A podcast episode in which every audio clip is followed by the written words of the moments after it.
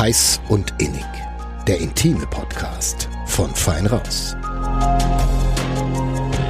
Hallo und herzlich willkommen zu einer neuen Folge Heiß und Innig, dem intimen Podcast von Fein Raus. Mein Name ist Lena Wölki. Und mein Name ist Johannes Alles. Und heute hatten wir Sandra Schubert zu Gast. Sandra hat eine Praxis für Paartherapie in Stein bei Nürnberg. Und mit ihr haben wir heute über das große Thema Trennung gesprochen. Aber keine Sorge, allzu traurig wird es heute nicht. Ja, denn sie hat uns verraten, wie man sich im Guten trennen kann.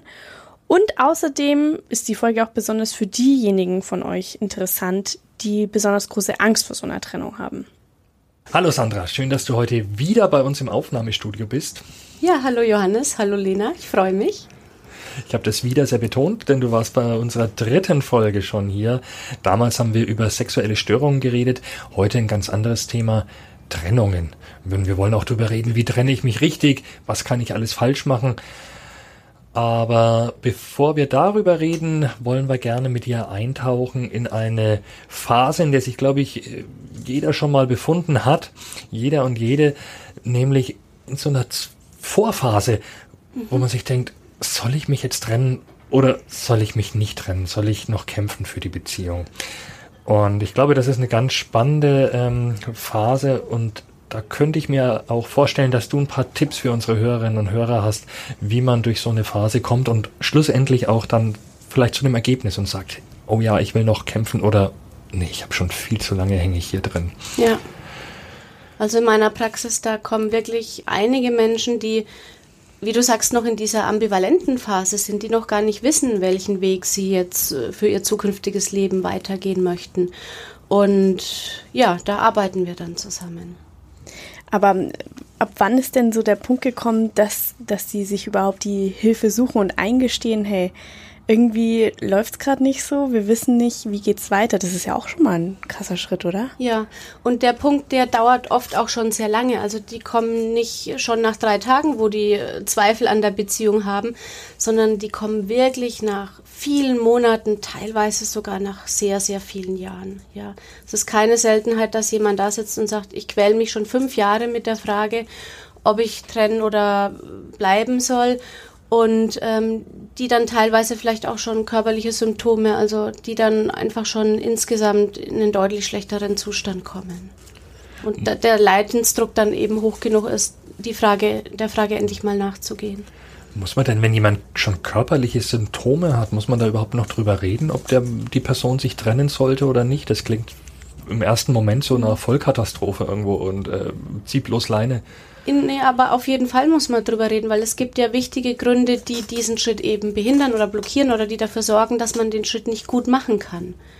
Ja, und die, da muss man natürlich forschen und gucken, was ist denn da, um das klar zu kriegen und das Ganze zu entwirren, damit dann eben auch, du hast recht, du hast so ein bisschen angespielt, meist geht es dann tatsächlich auch in die Trennung. Das ist so mhm. meine Erfahrung. Ja, dieses Leid ist ja nicht umsonst da und es ist auch nicht umsonst seit fünf Jahren nicht besser geworden. Aber das reicht den Menschen insgesamt noch nicht. Da braucht es ein bisschen eine vertiefte Arbeit. Aber wie kann man sich das vorstellen? Warum, also haben die zu dem Zeitpunkt dann schon mit dem Partner oder der Partnerin gesprochen? Und falls nicht, also. Ja, das ist unterschiedlich. Also ich sage so ungefähr die Hälfte nach meinem Gefühl, die hat, äh, die hat noch nicht mit dem Partner gesprochen. Die quälen sich da alleine mit rum. Ja, und da ist auch ein ganz großer großes Ding natürlich, dass ich mich nicht traue, das, das mitzuteilen und, und den anderen in Kenntnis zu setzen. Und das wird aber mit der Zeit natürlich immer schlimmer. Es wird ein Teufelskreis. Wenn man es schon mal vier Wochen nicht gesagt hat, dann traut man sich nicht, das mehr zu sagen, weil man denkt, der andere ist dann sauer und plötzlich ist ein halbes Jahr rum. Da kann man es erst recht dann nicht mehr sagen und plötzlich eben ist doch eine sehr lange Zeit rum. Also da bilden sich auch einfach Teufelskreise dann. Und die andere Hälfte, die kommt auch zusammen dann mit dem Partner. Ja, die wollen einen gemeinsamen Klärungsprozess und können da gemeinsam einfach finden keine Entscheidung. Ja. Wie gehst du denn in einem Gespräch dann vor, um herauszufinden, um zu forschen, ähm, in welchem in welchem Stand diese Person ist und äh, schlussendlich dann eben auch sagen zu können oder einen Rat geben zu können, trennen sie sich oder ich weiß gar nicht, warum sie sich trennen wollen. Es ist doch eigentlich, ist eigentlich ist doch alles super. Also ich gebe definitiv als Therapeut keinen Rat, ja, mhm. das ähm, ist ein Entwicklungsprozess, den ich erstmal ganz offen angehe und einfach neugierig bin, mit dem Klienten zusammen erforsche, was, was begegnet uns und, und was kommt da eben dann raus, wenn wir das Ganze nachhaltig und, und tief genug angehen. Das kann ich vorher nicht wissen. Ja, und ich mhm. darf als, als Therapeutin da auch keine vorgefertigte Meinung haben. Ich, ich darf nicht denken, na, warum, äh, warum trennt er sich denn nicht? Das liegt doch klar auf der Hand, weil eben so klar ist es nicht. Und mhm. ich kriege dann Interesse daran, äh, was hindert ihn zu gehen oder für was ist er denn noch da? Erstmal das Ganze wirklich ähm, ich lasse mir das erzählen, natürlich erstmal die ganze Story, die Geschichte von, von der Klientin oder dem Klienten und ähm, schau erstmal, wo sind Ansatzpunkte, wo können rote Fäden aufgehen, was könnte auch Thema werden, mit dem es sich lohnt anzufangen zu arbeiten. Ja, oft ist das Ganze ja natürlich vielschichtig und man kann nicht alles auf einmal machen. Ja. Das hätte mich jetzt auch interessiert. Was sind denn so Punkte, die häufig dazu führen, dass man in so einer Beziehung eher hängt? Sind das dann Kinder oder ist es einfach ähm, ja, natürlich, es gibt so äußere Punkte. Die zwei wichtigsten natürlich sind Kinder und Finanzen, wo, wo jemand zum Beispiel Angst hat, dass es den Kindern nach der Trennung schlecht geht oder dass man da finanziell abhängig ist vom anderen, einfach, dass, dass man Angst hat, als Frau oder als Mann ähm, nicht gut genug finanziell dazustehen. Das ist natürlich auch oft ein äußerer, häufiger Grund. Nichtsdestotrotz sind es so ein bisschen, ich sag mal so, Kollateralbaustellen. Es geht hauptsächlich natürlich um das Innere. Ähm, habe ich Angst, alleine zu sein? Habe ich Angst, jemand anders weh zu tun, den zu verlassen? Äh, bin ich ein sehr harmoniebedürftiger Mensch? Will ich nicht anecken? Ähm, habe ich vielleicht, da kommen wir wirklich dann in die Tiefe, Kindheitsprägungen, die eine Trennung verhindern oder die andererseits natürlich ein, oder auch immer wieder in eine Trennung führen könnten. Ja? Also da diese, diese tiefen Kindheitsmuster mal anzuschauen, das kann für viele den Zusammenhang zu erkennen sehr, sehr erhellend sein. Das ist spannend mit den Kindheitsmustern. Ähm, wie, wirken sie, wie wirkt sich das denn aus, wenn ich jetzt ein Scheidungskind bin beispielsweise? Trenne ich mich dann eher immer wieder von anderen oder vielleicht im Gegenteil? Oder? Ja, sowohl als auch. Okay. Also es kann sich beides, äh, in beide Richtungen äh, die Prägung sich bilden. Es kann sein, dass ich das als Kind die Trennung meiner Eltern als sehr schlimm erlebt habe, dass ich da einfach äh, zwischen den Stühlen saß oder Spielball der Eltern wurde und dass ich das Gefühl habe, ich kann es auf keinen Fall meinen Kindern antun oder dass jede Scheidung auch mit den eigenen Kindern zu endet, obwohl ich mit Sicherheit das Gefühl habe, dass ich es besser machen möchte. Und man da einfach durch dieses alte Muster wirklich an allem dann festhält, auch wenn die Beziehung wirklich äußerst destruktiv und, und bös schon ist, ja, und aber immer noch dieser alte Glaubenssatz, ich muss es schaffen, ich muss es besser machen, ich muss durchhalten, ein auch in, in einer Beziehung hält, die eigentlich schon dann zu Ende ist. Und umgedreht, wenn eine Scheidung zum Beispiel ganz gut gelaufen ist, wenn, wenn sich beide Eltern trotzdem noch um das Kind gekümmert haben, wenn ich die Erfahrung gemacht habe, Mama, Papa sind da, ähm, dann habe ich vielleicht auf der anderen Seite die Erfahrung gemacht, auch das kann gut ausgehen und es ist äh, gleichwertig, ob ich bleibe oder ob ich mich trenne. Ich bin als Mama, als Papa für die Kinder da, ich sorge für die, ich übernehme die Verantwortung und dann ist das zum Beispiel nicht so ein ausschlaggebendes Kriterium. Ja. Ja. Also man muss wirklich individuell schauen, wie ist jeder drauf, wie ist jeder geprägt. Ja, apropos, ähm, du hast vorhin gesagt, Angst vor Einsamkeit und Harmoniebedürftigkeit, sind das ähm, so starke Punkte, warum es manchen Menschen einfach wirklich viel schwerer fällt, sich zu trennen, aus einer Beziehung rauszugehen, als anderen? Ja, also das ist das ist ja auf der einen Seite ein Urbedürfnis von uns Menschen, zugehörig zu sein, sich geliebt zu fühlen, einen Partner zu haben oder eben früher eine ganze Herde, eben einfach eine Sippe. Und das ist wirklich eins der Urängste von uns Menschen. Also ich vermute mal, dass das in jedem so zum Teil steckt. Ja, wir alle, wenn wir jetzt in so einem Sozialgefüge leben, dann, dann sind wir sicher. Oder wenn wir Freunde haben, Eltern, Geschwister haben, ist das alles ganz nett. Aber wenn wir alle alleine auf, auf eine Insel gesteckt werden, dann wird es uns allen ziemlich schlecht gehen. Ja, da, da ist ein Ursystem in uns, was einfach sich nach Bindung sehnt, nach Zugehörigkeit sehnt. Und bei manchen ist es natürlich stärker ausgeprägt oder auch blockierender ausgeprägter. Und bei anderen ist es einfach ziemlich gut im Rahmen. Ja, und da muss man gucken. Jetzt mal unabhängig von diesem Urinstinkt, wie du gerade gesagt hast, gibt es denn irgendwelche Punkte, die einen sich besser auf so eine Trennung vorbereiten lassen? Oder äh, Meinst du immer, derjenige ist, der sich trennt oder derjenige, der getrennt wird? Das ist in beiden Fällen interessant. Also ich meine, wenn man getrennt wird, jetzt wird gesagt, dann, dann hat man ja mit ganz anderen Sachen umzugehen. Ne? Ja, ja. Also vielleicht teilen wir die Frage einfach nochmal auf, wenn man, wenn man sich trennt, der ist, der die Trennung ausspricht. Ja, wenn es jetzt, gehe von aus, dass es erstmal nicht im Einvernehmen ist, wenn man derjenige ist, der sich trennt, dann wäre es natürlich, ich schwank so ein bisschen. Einerseits ist die Idee, das mit dem anderen rechtzeitig vorher zu besprechen, den anderen noch mit ins Boot zu holen, ja, um das nicht zum, zum, zum egoistischen Alleintrip machen, zu machen, wo der andere dann äh, hinterher sagt, aber ich habe gar nicht die Chance gehabt. Auf der anderen Seite, wenn das schon passiert ist, wenn, wenn da schon viele Gespräche waren oder man schon dran gearbeitet hat und der andere möchte und derjenige möchte sich wirklich trennen, dann ist meine Idee, sollte auch eine große Klarheit da sein. Also dann sollte das wirklich gereift sein, die Entscheidung, weil sonst wird es für eine, für eine Quälerei für alle. Ich sage dann immer, äh, wenn die Entscheidung klar ist, dann bitte für keinen mehr diese Scheibchentaktik zumuten. Das ist eine Leidensverlängerung und eine Quälerei für alle Beteiligten das sehe ich oft in der Praxis, die, die Klienten oder die Paare, wenn die als Paar kommen, die verlieren immer mehr Energie und beiden geht es immer schlechter und die haben dann gar keine Kraft mehr für überhaupt einen Weg, weder die Beziehung wieder in Gang zu bringen, noch sich äh, gesund zu trennen. Denen ist einfach die Kraft ausgegangen. Ja? Und da, wenn man derjenige ist, der sich trennt, die Mischung zwischen einer guten Kommunikation und einer Vorbereitung mit dem anderen aber wenn der Schritt dann passiert, an der Klarheit dran zu bleiben und nicht auch ständig wieder zurückzufallen, beim anderen ständig Hoffnung zu schüren, ja, das ist äh, furchtbar. Also dieses, ähm, ich habe jetzt mal kurz darüber nachgedacht, mich zu trennen, aber ich will das eigentlich gar nicht. Solche, solche Sachen zu sagen, ist dann wahrscheinlich für den anderen schon sehr schwierig, wenn man das nicht einordnen kann. Ja, ja. Ähm, da würde ich dann auch nicht mit jeder mal, wenn, wenn einfach mal ein Moment schlecht ist. Ich bin jetzt einfach mal realistisch. Ich gehe jetzt mal von aus, dass jeder mal, wenn gerade mal ein Streit da ist oder wenn einfach mal was hochgekocht ist, dass man so kurz einen Moment hat, wo man denkt, aha, wie wäre es mal ohne den anderen? Welches, welches Leben könnte ich denn noch leben? Ja, welches Ich gibt es noch in mir, was, was noch zum Vorschein kommen könnte? Ich halte es für normal, dass in einer langen, sehr langen Beziehung da einfach mal ja, muss nicht jeden Tag sein, aber doch vielleicht mal alle paar Monate einfach mal so ein Gedanke aufkeimt. Und den würde ich dem anderen dann nicht gleich so, so hinwerfen, einfach unreflektiert, äh, wenn das einfach sich um ein paar Minuten oder mal um, um einen halben Tag handelt. Das, das finde ich auch nicht gut. Ja. Aber da ist wirklich, das ist ein Tanz auf Messers Schneide natürlich. Mhm. Wann?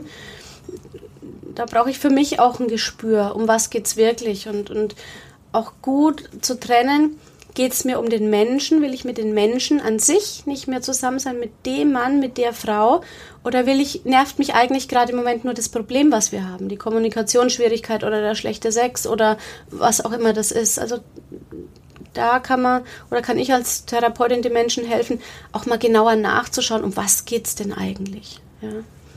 Und, und wie finde ich es dann heraus? Wie ist der Weg? Also, oder wenn ich mhm. zu dir käme beispielsweise oder wenn ein Klient, eine Klientin zu dir kommt, welche Fragen stellst du dann? Also wie findet man dann heraus eben, ob ich mich jetzt trennen sollte oder nicht? Eben? Ja, also die Vereinbarung ist zwischen mir und den Klienten meist, dass wir erstmal in den ganz offenen Prozess gehen, um einfach eine Atmosphäre von Freiraum zu schaffen, wo, wo wir einfach mal ohne Wertung und ohne Schnellschüsse, ja, also Schnellschussentscheidung jetzt doch zu bleiben oder sich doch zu trennen, wo wir einen Raum haben, in vielleicht ein paar Wochen, vielleicht auch ein Vierteljahr, wo wir einfach erstmal arbeiten können. Und dann geht's drum mal diese Nebenbaustellen oder diese Zwiebelschalen abzuschälen. Also was ist alles an Themen da? Sei es ähm, Streit in der Beziehung oder eben meine eigenen Bindungsmuster, meine eigenen Traumata vielleicht äh, zu erkennen, an denen zu arbeiten, um mich, um das alles so abzuschälen, um dann vielleicht auch mit dem Partner zusammen in einen Moment zu gehen, wo ich, wo ich den anderen anschaue und in die Augen schaue und sehen kann, ist das der Mann, ja, bist du der Mann, bist du die Frau, mit dem ich weitergehen will und ich habe die Probleme weggeschafft oder ich, ich kann die Probleme auch annehmen und kann mit denen arbeiten oder will ich mit dem Menschen eigentlich nichts mehr zu tun haben, sind, egal ob wir Probleme haben oder nicht. Also da, dann von, von dieser ähm, Arbeit drumherum auch auf die Herzebene zu ziehen und, und auf diese tiefe Partnerverbindungsebene. Ja, das geht oft, wenn der andere mit dabei ist, in der Übung ganz gut, dass, dass man die wirklich zusammensetzt, dass die sich an der Hand halten, sich Zeit für sich mal nehmen und dann auch mal lang anschauen und man dann in sich geht. Also eine sehr harte und sehr schwierige Übung, die ist auch sehr konfrontativ und dann mal nachspürt, was macht es mit mir, wenn ich den anderen in die Augen schaue, kann ich dahinter den Mann meines Lebens oder die Frau meines Lebens sehen. Mhm, ja? Okay, also oder, alle Probleme mal beiseite schieben. Äh, nicht oder, beiseite schieben, sondern ähm, mit denen gearbeitet zu haben, also ja, verändert, geheilt, angegangen zu haben oder vielleicht äh, Bedürfnisse für mich schon selber ins Ziel gebracht zu haben. Wenn ich zum Beispiel merke, ich bin ein Mensch, der sehr, ähm, der wenig allein sein kann und der von dem Partner das Bedürfnis hat oder versucht zu bekommen, da, dass er einen Freizeitgestalter macht oder dass er ähm, da einfach emotional viel äh, Fülle bringt und ich kann das alleine nicht. Und wir haben gearbeitet, dass ich da freier von werde, dass ich zum Beispiel wieder mir ein eigenes Hobby oder neue Freundschaften aufgebaut habe, dass ich mir das auch innerpsychisch selber mehr geben kann, dies, diesen Selbstwert. Und ich bin dann nicht mehr so abhängig. Dann kann ich freier auf die Entscheidung schauen, ist es eben der Mensch meines Herzens oder nicht, weil ich dann quasi nicht mehr an den Bedürfnissen hänge oder an den Verletzungen hänge, die blockieren, die einfach eine saubere Entscheidung blockieren. Mhm. Ich, ja, ich meinte mit Problemen mehr oder beiseite schieben mehr so diese, sich eben diese Frage stellen, fliehe ich vor den Problemen, die ich, die wir vielleicht in der Beziehung mhm. gerade haben? Ähm, fliehe ich vielleicht vor dem Alltag, den, den wir gemeinsam ja. ver, verbringen, weil der sich so, so eingefahren ist einfach, oder fliehe ich wirklich vor der, vor der Person, vor den ja, Menschen? Ja. Also du sagst es schön, genau das, das gehört dazu, wie, wie du es gesagt hast, ja. Mhm. Wirklich da eine, eine saubere Entscheidung zu treffen, indem ich die, die Nebenbaustellen, nenne ich es jetzt mal so, äh, angeschaut habe. Um was geht es eigentlich? Ja? Und aber die auch in gewisser Weise ja in Angriff nehme. Also die müssen ja verändert werden. Sonst komme ich auch nicht ganz zu so einer sauberen Entscheidung. Und dass es vielleicht auch 100 Prozent in uns nicht gibt, das sage ich den Klienten auch immer wieder. Wir sind ja eine innere Demokratie. Und da gibt es immer Teile, die dann, wenn ich eine Entscheidung treffe, auf der einen Seite schreien, ach hätte ich doch oder soll ich doch nicht oder würdest du doch lieber. Ähm, und ich nenne das so ein inneres Team. Ja, da, da gibt es immer Seiten, die, egal welche Entscheidung ich treffe, was dagegen ha haben. Und die sollte man sich auch gut anschauen, dass man da mal diese Teile anhört. Der Teil, der sagt, ähm, ich bin gegen die Trennung und den mal befragt, ja, warum denn? Was, was hast du denn zu sagen? Vor was hast du Angst? Oder was muss ich beachten, wenn ich mich für mich jetzt gut trennen will? Also, dass ich mein inneres Team kenne und versuche, alle Anteile von mir, auch die zweifelnden Anteile, die ängstlichen Anteile, mit in, in, das, in ein Boot zu bringen. Das ist sehr, sehr, sehr wichtig. Damit kriege ich eine höhere Stimmigkeit dann mit meiner Entscheidung. Weiß nicht, ob es klar ist, wie, mhm. wie ich es meine, ob, ob ich es ja. ja. Wo würdest du denn ähm, sagen, ich weiß ja, du hast schon eingangs gesagt, du gibst nicht explizit den Rat, aber wo würdest du für dich sagen, ähm, wo, wo sind Punkte, da sollte man sich nicht trennen? Mhm.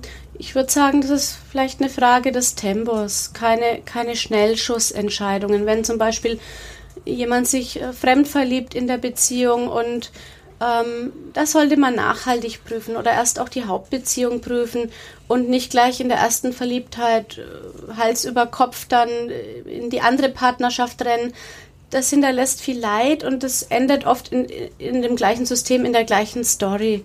Ja, das ist also ich denke, man muss wirklich dieses Zeitfenster finden, zwischen nicht ewig in dem Elend verharren, aber auch nicht keine Schnellschüsse zu machen. Das ist ein bisschen individuell natürlich, auch Typsache, ja. Und äh, ja, jeder muss danach spüren, wo einfach wirklich der Leidensdruck auch zu hoch wird.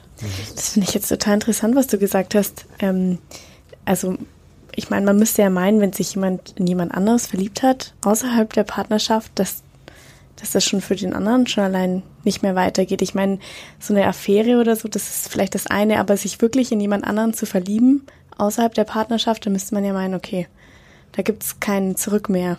Aber ja. du machst andere Erfahrungen anscheinend. Ich, ich erlebe es anders, ja. Ich erlebe, ich glaube, der Zeitgeist ändert sich ein bisschen. Die Paare werden einerseits ein bisschen offener, so dass die wissen, vielleicht auch, die sagen ja auch, man kann nicht nur ein Kind lieben, wir wollen ja zwei oder drei Kinder auch, ja. Die die sehen auch so ein bisschen, ich weiß nicht, vielleicht durch, durch dass die Themen in, inzwischen ein bisschen öffentlicher sind, dass, dass das nicht gleich das Ende sein muss, ja, sondern manche sehen da auch die Chance drin oder das Potenzial. Das, das gibt ja ganz viele Hinweise, das gibt ganz viele Themen, die daraus entstehen, die man dann natürlich die mit Sicherheit auch hart sind anzuschauen, aber auch viel Potenzial bieten dadurch, durch diesen Schmerz oder durch dieses Ereignis, was zu lernen. Und, und diese Chance, da sind viele bereit inzwischen an sich zu arbeiten und da auch hinzuschauen, ja. Und das ist ganz spannend und auch eine sehr schöne Arbeit. Ja, gerade dann, wenn es auch nicht so einfache Themen sind, sondern wenn es ja auch mal hart ist und richtig wehtut. Aber da liegt viel Entwicklungspotenzial, ja. Da liegt fast eine Transformation manchmal drin.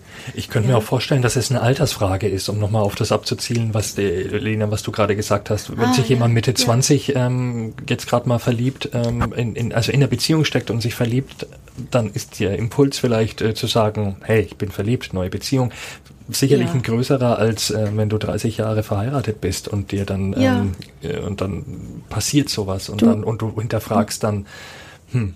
Du meinst, weil man dann eher so schaut, was habe ich denn eigentlich neben der Beziehung trotzdem noch mit dem Menschen aufgebaut? Ja, oder, ja. ja oder auch ein bisschen weg von dem von der Vorstellung, dass mit einem alles jetzt 100% gut sein muss.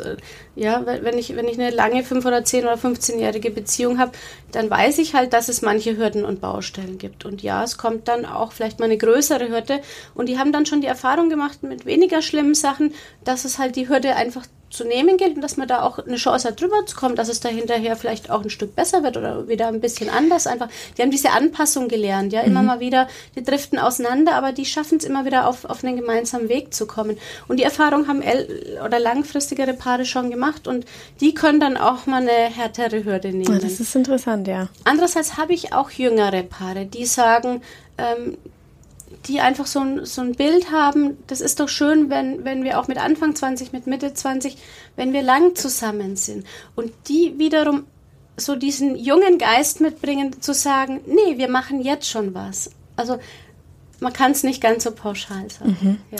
Das ist total interessant, finde ich, weil, weil man ja meinen müsste, das Angebot ist ja mittlerweile noch viel größer als vor, keine Ahnung, 50 Jahren, weil du einfach auch durch dein Handy ja jederzeit jemanden von überall aus der Welt kennenlernen könntest, ne? Aber ja. dir dann zu sagen, nee, ich habe jetzt jemanden kennengelernt, mit dem könnte ich mir vorstellen, zusammen zu bleiben und dann daran zu arbeiten.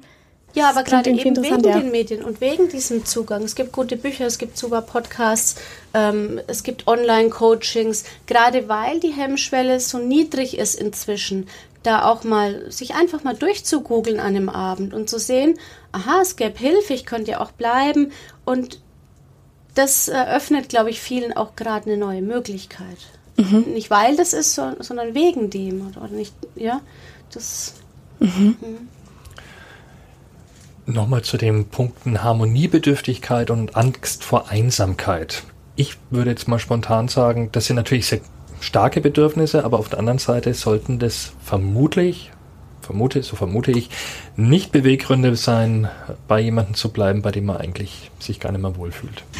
Ja, was heißt sollte? Ich meine, auf der anderen Seite sind es doch bei vielen Beweggründe, warum man auch einen Partner hat. Also, äh, weil man eben gern sein Leben mit jemandem teilt, weil man sich gern bespricht, weil man Nähe, Zärtlichkeit äh, körperlicher Art gern fühlt, ja.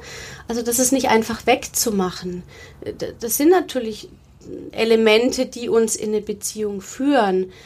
Ähm, ja, die Abgrenzung ist so ein bisschen, ja. ist es pathologisch oder so, ja. Also, ähm, also rutsche ich zum Beispiel, wenn ich dann wirklich mal alleine äh, bin, rutsche ich in eine schwere Depression rein, ja. Also mhm.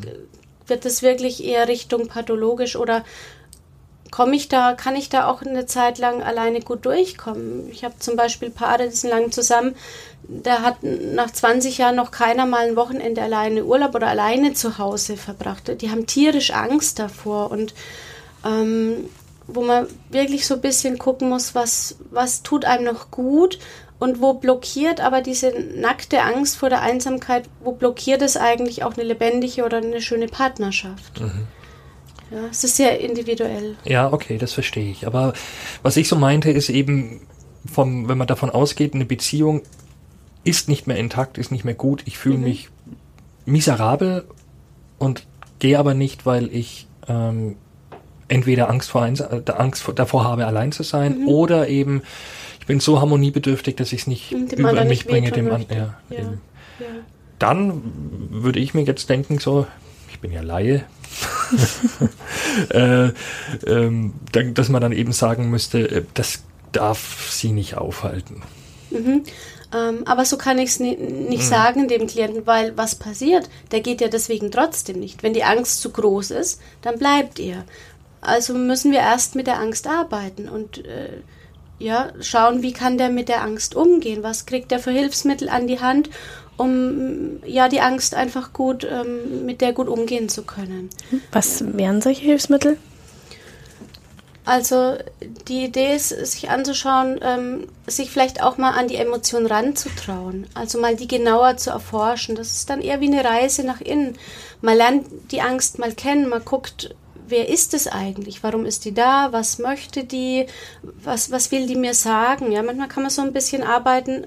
Man setzt die Angst mal neben sich auf den Stuhl und dann wechselt der Klient mal den Stuhl und spricht mal als die reine Angst und da kommen ganz interessante Informationen, ja. Da kommen teilweise dann auch natürlich Bilder aus der Kindheit, ja, wo jemand sagt, Mensch, ich fühle mich jetzt eigentlich auf dem Stuhl genauso wie damals mit vier Jahren, als mein Papa gegangen ist und nicht mehr zurückkam, weil er einen Autounfall hatte oder so, ja. Und da das ist ganz spannend, wenn man die Angst kennt, wenn man dir ins Auge schaut und wenn man die ein bisschen an die Hand nimmt dadurch verschwindet die. Ja, wenn, wenn ich Angst habe äh, vor, Hunden, muss ich Hunde streicheln. Also Angst funktioniert so, wenn ich vor der davonlaufe, dann fällt die mich wie ein Tiger von hinten an. Aber wenn ich mich der Angst entgegenstelle fast oder wenn ich, wenn ich mich für die interessiere und dann verliert die oft den Schrecken und hat eigentlich dann allermeistens auch sogar einen, einen positiven, äh, die möchte was Positives für einen, die möchte einen schützen vor neuer Verletzung, die möchte, dass man achtsam ist, dass man die Schritte vielleicht langsam geht, nicht alles auf einmal. Und das kann man hinterfragen und plötzlich wird die Angst fast, ich sag mal, ein bisschen wie eine Ressource, wie ein Freund an der Hand. Ja, das ist vergleichbar. Jeder braucht im Leben eine gewisse Angst. Wenn du über die Straße gehen willst und du magst es angstfrei, bist du tot ziemlich schnell, weil du sofort jederzeit losläufst, wenn du diese Angst nicht in einer guten Form hast. Wenn du aber eine zu große Angst hast, läufst du nie los, weil du ständig Angst hast, das Auto könnte doch schneller sein. Ja? Also dein System muss es schaffen mit dieser Angst, das macht die jetzt bei dem Beispiel unbewusst. Und das andere muss man bewusst machen, dass du die Angst handeln kannst in einem guten Maß sodass du in dem Moment, wo es relativ sicher ist, die Wahrscheinlichkeit hoch, dass du überlegst, dass du die Straßenseite wechselst. Ja. Also theoretisch, wenn man jetzt dann Angst vor Trennungen hat, dass man auch die kleinen Trennungen, die man im Leben so jeden Tag oder zumindest im Alltag öfter vor sich hat, auch versucht, so gut wie möglich zu bestreiten. Also hm, ja, macht ja jeder auch unbewusst, denke ich, ganz oft. Ja, man verabschiedet sich von Freunden oder klar, es sterben auch mal Verwandte. Ähm, kleine und größere Abschiede übt jeder. Ja, und das kann man auch als Ressource nutzen, dass man schaut, wie hast du es denn da geschafft? Was, was war dir da zur Verfügung? Welche Mittel, Möglichkeiten, Eigenschaften hast du denn schon, um das hier auch gut zu schaffen? Die quasi, dass man diese Begleiter, diese inneren Helfer auch rausarbeitet. Ja, mhm. und ähm, die auch da auch wieder, das ist sehr viel mit Spüren, nochmal da reinspürt, was, was war damals an meiner Seite, habe ich innere Helfer. Das können Vorbilder sein, es können auch sowas wie Krafttiere sein. Das, jeder hat da wirklich ganz ureigene andere Dinge und die findet auch jeder. Ja, das, das ist ganz toll, dass, dass die jeder findet. Mhm. Und die kann man als Ressource an die Hand geben. Und auch mal so eine, so ein, wenn man jetzt Angst hat, allein zu sein, dann doch mal zu sagen, hey, fahr doch mal eine Woche weg. Wir müssen das üben zum Beispiel. Zum Beispiel, mhm. genau. In kleinen Elementen. Eine Woche ist jetzt schon recht viel, ne? ja, für den Anfang, ja. genau. Meist fangen wirklich die Paare dann mit einem Wochenende an, dass die Frau sich ein Wellness-Wochenende nimmt, was echt schon lang mal dran wäre mit zwei kleinen Kindern, ja. Oder dass der Mann mit den Kumpels mal wieder eine Motorradtour an einem Sonntag macht. Ähm, manchmal sind es so fast elementare Dinge, äh, wo man staunt, dass die so lange gar nicht da waren bei den Paaren.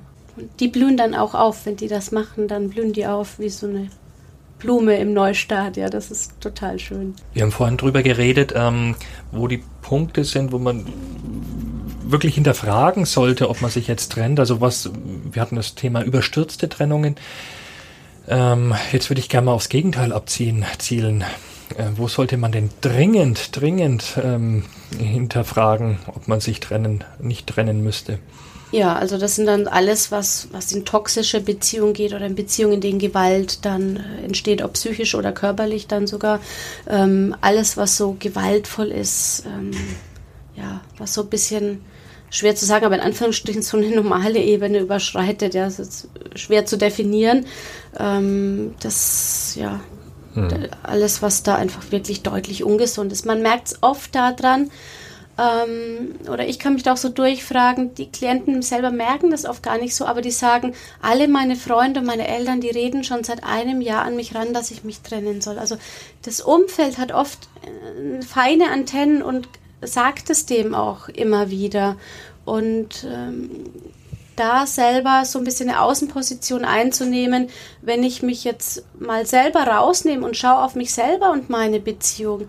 So würde ich mit demjenigen arbeiten. Das ist ganz wichtig, dass man da mal ein bisschen eine Außensicht in eine neutrale Haltung kommt und nicht selber emotional in den Sumpf steckt und dann von außen da entscheiden kann und sagen kann, also wenn das jetzt meine Freundin wäre oder eine Bekannte oder eine Fremde, wenn ich die so sehe, der würde ich auf jeden Fall sagen, die muss da raus, das ist gar nicht mehr gut.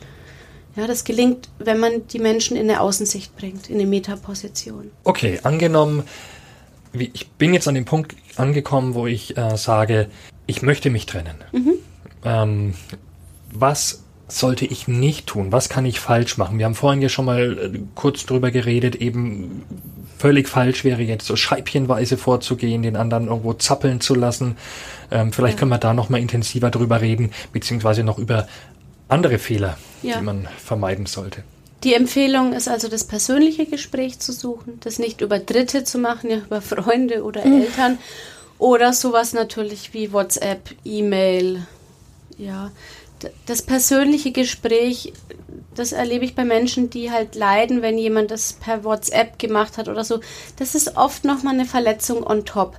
Und das persönliche Gespräch, es kann auch knapp sein, ja, und vielleicht mit einer Erklärung, ähm, um dem anderen so ein bisschen Halt zu geben oder äh, da einfach authentisch zu sein, ja, zu sagen, vielleicht ich habe mich entliebt ähm, oder ich habe Gefühle für jemand anders oder ich habe das Gefühl, wir quälen uns schon seit zwei Jahren und es ging nichts vorwärts und jetzt bin ich zu dem Entschluss gekommen, dass ich mich trennen möchte, ja, das hat und das aber auch dann deutlich zu lassen in der Deutlichkeit, ja, das ist sehr wichtig. Also nicht so sehr schönreden dann. Ähm, ja, und, und, und wieder Hoffnung schüren. Ja. Dieses Hoffnung schüren ist wie, endet wieder in der Scheibchentaktik. Mhm. Ja, sondern ganz klar zu bleiben, das ist jetzt mein Weg. Ich muss dem anderen ja nicht sagen, dass es vielleicht auch Teile in mir gibt, die vielleicht ein bisschen ängstlich sind oder die das, die auch vielleicht Halt schreien würden. Also dem anderen zuliebe in der Klarheit zu bleiben und dann äh, nicht noch zehn Treffen hinterher und, und Kaffee trinken. Das schürt alles so Hoffnung, immer wieder dem anderen so ein, so ein Brocken hinzuwerfen, was den anderen äh, da nicht wirklich Nahrung gibt, aber auch nicht wirklich verhungern lässt. Das, das finde ich nicht schön. Mhm. Ja, das höre ich auch oft in der Praxis, dass das einfach die Leute quält. Wie ich es gesagt habe, es ist eine Quälerei. Aber das persönliche Gespräch ist sehr, sehr wichtig. Als derjenige oder diejenige, die verlassen wird, was kann ich falsch machen? Hm, ich würde sagen, eigentlich erstmal nichts, weil das einfach ein Ausnahmezustand ist. Ja, wenn ich, wenn ich nicht darauf vorbereitet bin, dann werde ich da einfach wie so ein, in ein Trauma reinkatapultiert, einfach in so einen biochemischen Ausnahmezustand. Und dann ist erstmal alles erlaubt, was jetzt dann quasi ähm, an Emotionen auch da ist. Ich, ich darf wütend werden, ich, ich darf tief traurig sein, ich darf mich natürlich, kommt dann auch wieder Hoffnung auf. Das ist ein ständiges Wechselbad der Gefühle und ich darf da im Innern erstmal alles sein natürlich sollte ich nicht die Reifen des anderen zerstechen oder irgendwie sowas. Also das, da muss ich mir Hilfe holen, äh, wenn es dann äh, über die Grenze geht, ja. Aber mit mir selber darf ich erstmal im Ausnahmezustand sein und das ist auch gut und sinnvoll, wenn man das erstmal annehmen kann, weil äh, wie, wie soll ich denn eine Trennung schön erleben? Also das ist ja nicht möglich. Die Sache an sich ist doch doof. Und dann brauche ich auch die Gefühle nicht wegdrücken mhm. ja, oder die unter den Tisch kehren oder so tun, als wäre nichts gewesen mit mir dann darf ich auch mal leiden. Also ich meine, wir reden hier in unserem Podcast ja nie gerne von einem Normalzustand. Aber was ich mich schon mal gefragt habe, ist, was ist denn so noch normal? Also wie lange kann ich trauern? Also ab wann würdest du sagen, okay, jetzt ist jetzt langsam solltest du aber wieder mhm. auf die mhm. Beine kommen?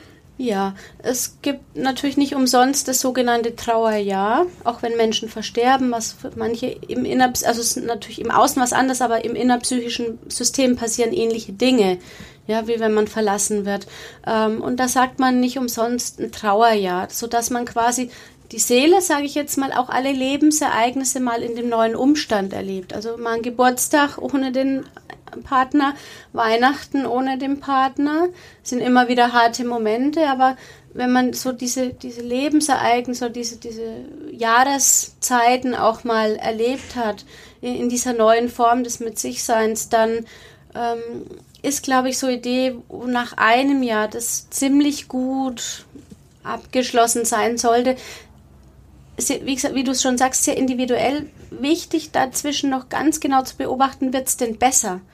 Also geht es einem nach vier Wochen schon mal deutlich anders da als noch zwei Tage nach der Trennung. Und geht es einem ein Vierteljahr und ein halbes Jahr später nochmal, ist man auf einer neuen Ebene, in einer anderen Phase angekommen. Das ist das Allerwichtigste, dass man dieses Phasen durchschreiten dieser Trennung, dass man das beobachtet und auch das Gefühl hat, ja, es geht bergauf, mir geht es langsam besser. Immer wieder Rückschläge, gar keine Frage, ja. Aber insgesamt sollte dieses Gefühl deutlich bergauf gehen. Wenn das nicht passiert, wenn man das Gefühl hat, mir geht es immer schlechter, mich zieht es immer mehr rein in, in so ein dunkles Loch und ich komme gar nicht mehr auf die Beine, das ist der Moment, wo man sich oder man sogar ich krieg Suizidgedanken oder so, sollte man sich ganz schnell ganz dringend Hilfe holen. Ja, das geht schwer alleine vorbei.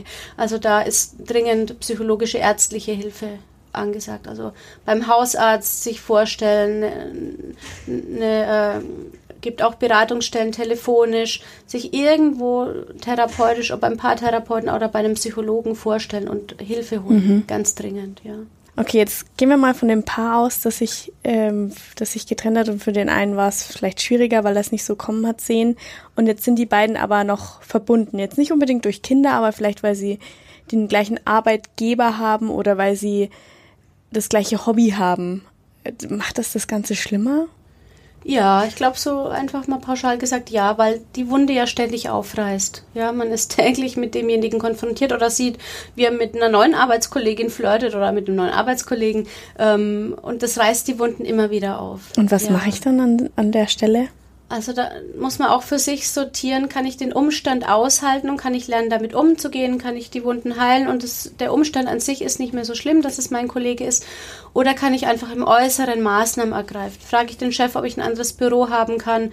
Ähm, vielleicht nehme ich mir auch erstmal vier Wochen unbezahlten Urlaub, um ein bisschen Abstand zu gewinnen.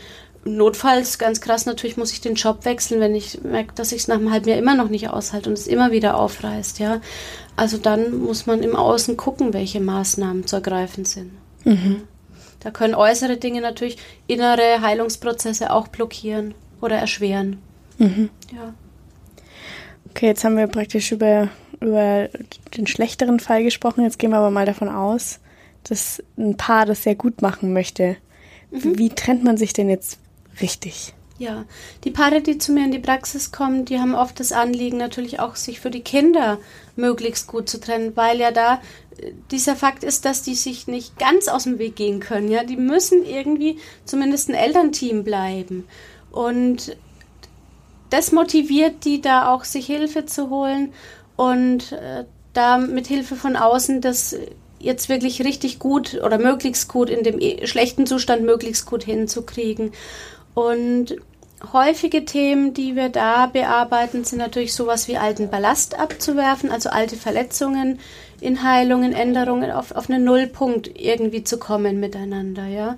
Und da nochmal zu sagen, Mensch, ähm, ich sehe deinen Schmerz, den du so in der Beziehung äh, mitgekriegt hast. Und das tut mir leid, es war nie meine Absicht, mich dich zu verletzen, aber ich anerkenne deinen Schmerz und ich sehe den und das gegenseitig miteinander zu machen. Vielleicht gibt es einige große Punkte, die man so durchgehen muss, die wirklich noch nachhaltig eine Verletzung gemacht haben. Ähm, das ist eines der größten Wirkfaktoren, damit auch kein Rosenkrieg entsteht. Ja, wenn, wenn dieser alte Ballast gut bereinigt werden konnte. Und auf der anderen Seite steht dann auch so die Idee, ähm, das Gute, was man am anderen und in den ganzen Jahren bekommen hatte, das auch nochmal wertzuschätzen, zu würdigen und zu bewahren. Also so dem anderen mal zu sagen, danke für das Gute und die Lernerfahrung, die ich von dir gekriegt habe. Und das werde ich immer in Ehren halten. Da wird es einen Teil in meinem Herzen geben. Ich darf dieses, dieses Gute bewahren. Da haben viele Angst, dass wenn eine Trennung nach zehn Jahren passiert und die Beziehung war eigentlich gut, dass damit ja die zehn Jahre Geschichte quasi ins Negative überschrieben werden. Und da sage ich immer, warum denn? Es waren zehn gute Jahre und da gilt es wie so ein Schatzkästchen im Innern oder auch, man macht es ja meist automatisch im Außen, man legt die Fotos dann in Kästchen und das legt man irgendwann in den Keller, manchmal sortiert man die Fotos nochmal aus und macht nochmal reine machen in dem Kästchen. Ähm, und so aber auch im Innern. Ja, dieses gute Bewahren, aber den Ballast, den man durch den anderen erfahren hat, miteinander. Das Wichtige ist, dass das Paar oft miteinander macht, weil die Verletzung ja durch den anderen passiert ist. Der andere ist nicht schuld, aber der hat eine Verletzung im Inneren ausgelöst. Und das, das in einem Ritual zu gestalten, ähm, das ist sehr, sehr, sehr heilsam für die Paare. Und vielleicht auch sozusagen als Eltern oder als, ja, als Eltern meist eben für unsere Kinder für unsere Kinder gebe ich mein Bestes, das verspreche ich dir. Ich werde immer zu deinem und der Kinder ihrem Wohl mit dir zusammenzuarbeiten. Aber als Mann als, an deiner Seite, als Frau an deiner Seite nehme ich hier heute nochmal Abschied von dir. Das kann auch ein einmaliges Ritual sein. Da fließen oft nochmal sehr, sehr viele Tränen. Und, aber das ist gut. Ja, das, das ist sehr heilsam für die Paare passiert dann auch hin und wieder, dass durch so diese gute Arbeit ich irgendwann eine E-Mail kriege und das Paar sagt, ähm, also Frau Schubert, wir hatten sechs tolle Sitzungen bei Ihnen, aber wir sind jetzt wieder zusammen. und dann sage ich, oh Entschuldigung, was habe ich falsch gemacht? Der Auftrag war es ja, dass wir wirklich eine gute Trennungsbegleitung machen. Und indem die sich den Raum schaffen, diese Freiheit geben, da dann den Mut haben, auch hinzuschauen, was die innerdefinierten Beziehungen nicht geschafft hätten, passiert ganz viel Heilung und plötzlich merken die, die Herzen sind noch zusammen und die haben den Ballast weggeschafft. Manchmal halt über den Weg einer Trennung. Das ist natürlich schön dann, weil das ist dann eine ganz neue Stufe von Beziehung, eine ganz reine Form, eine neue Ebene. Mhm. Manchmal braucht es halt auch so diesen, dieses Chaos. Ja. Mhm. ja.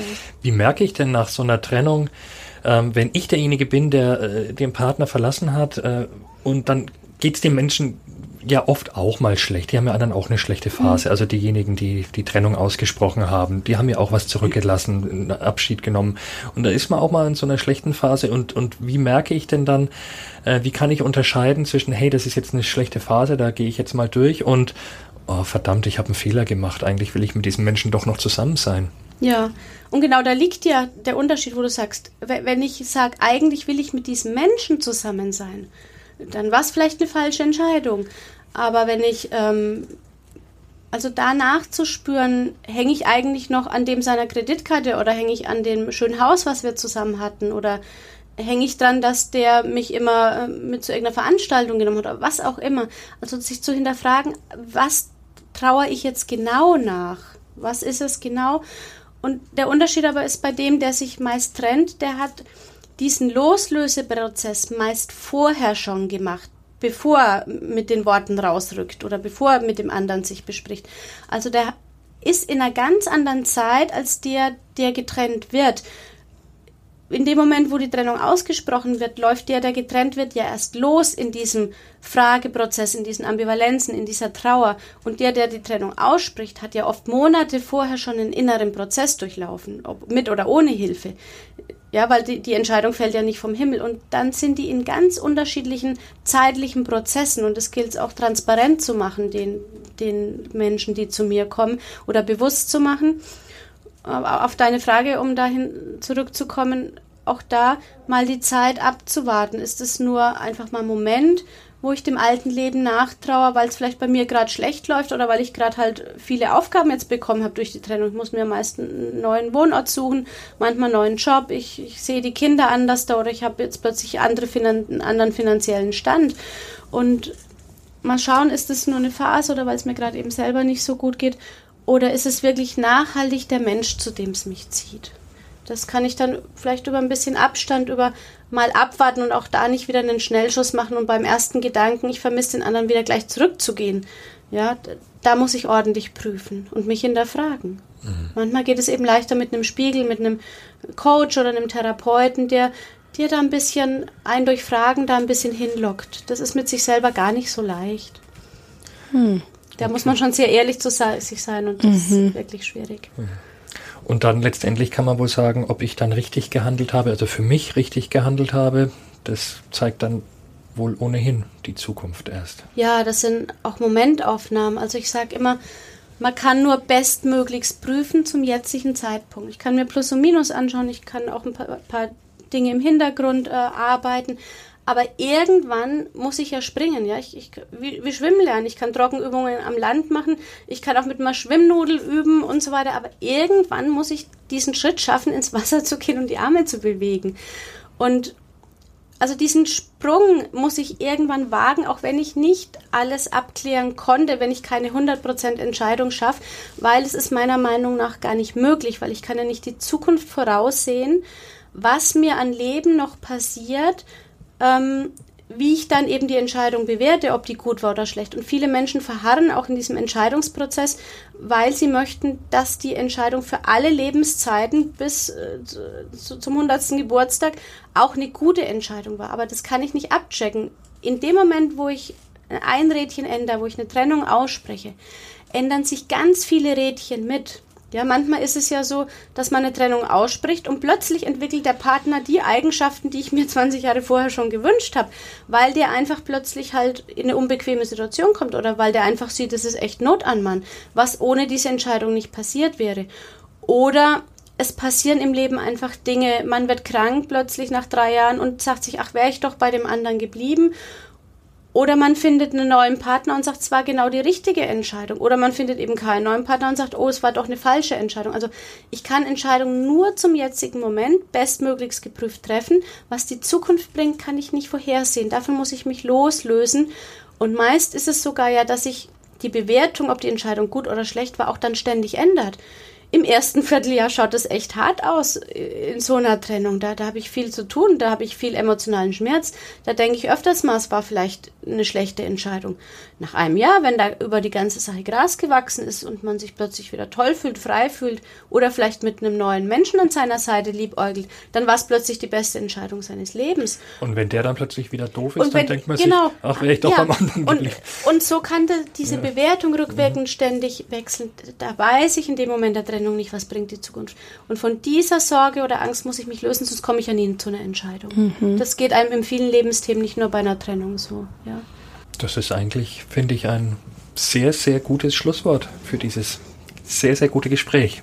Vielen Dank.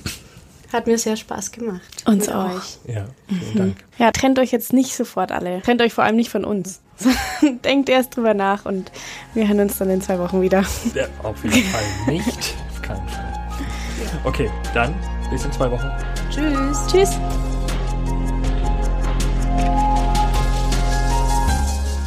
Mehr zu heiß und innig bei Feinraus und nordbayern.de.